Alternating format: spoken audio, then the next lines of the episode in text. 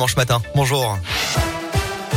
Bonjour Alexis, bonjour à tous. À la une de l'actualité, cet accident dans le Puy-de-Dôme, ça s'est passé hier soir sur l'A75 à hauteur de Sauvagne à Sainte-Marthe dans le sens histoire Clermont-Ferrand. Deux voitures et une fourgonnette ont été concernées dans une collision dont les circonstances exactes restent encore à déterminer. Le véhicule utilitaire a tout de même emprunté l'autoroute à contresens avant de percuter deux voitures qui arrivaient en face et qui transportaient respectivement deux et quatre passagers. L'une des voitures s'est même retournée sur le toit. Bilan, sept personnes ont été blessées, dont trois d'entre elles ont été grièvement touchées.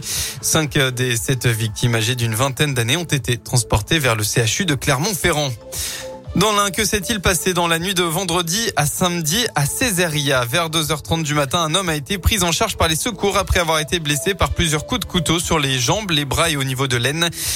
D'après le progrès, l'auteur présumé des coups de couteau a affirmé avoir été surpris par l'intrusion à son domicile de deux individus en pleine nuit. Âgé de 19 ans et connu défavorablement des services de police, il a été placé en garde à vue. Il devrait être déféré aujourd'hui au palais de justice. L'aventure The Voice continue pour Yannick. Le Lyonnais de 31 ans participait aux dernières auditions à l'aveugle hier soir sur TF1. La plus compliquée puisque les coachs ont déjà presque tous leur talent et seuls les coups de cœur sont retenus. Accompagné de son instrument de prédilection, le violoncelle, le Lyonnais a interprété jusqu'à mon dernier souffle la chanson du groupe stéphanois Terre Noire. Et il a relevé le défi puisqu'un coach s'est retourné. Il s'agit de Marc Lavoine. Au micro de Radioscope, Yannick revient sur sa prestation c'était assez rigolo. C'était, euh, j'étais vraiment à fond dedans pendant tout le long. Et donc je me suis un peu entre guillemets réveillé. Enfin, j'ai ouvert les yeux. Et donc personne ne s'était retourné quand j'arrivais au terme de la chanson. Donc là, j'ai ressenti un petit truc genre euh, ah bah voilà, dommage. j'ai un peu, je suis un peu redescendu sur terre à ce moment-là. Et en fait, à la toute dernière seconde, Marc Lavoie s'est retourné. J'étais euh, super investi, super connecté avec le moment. J'ai ressenti bah, de l'émotion ou un peu de stress, hein, quand même, un peu, ouais, un peu pas mal de stress. Mais quand même, j'étais bien dans la musique, j'ai bien joué euh, ce que je devais faire. Et du coup, euh, c'était bah, un chouette moment.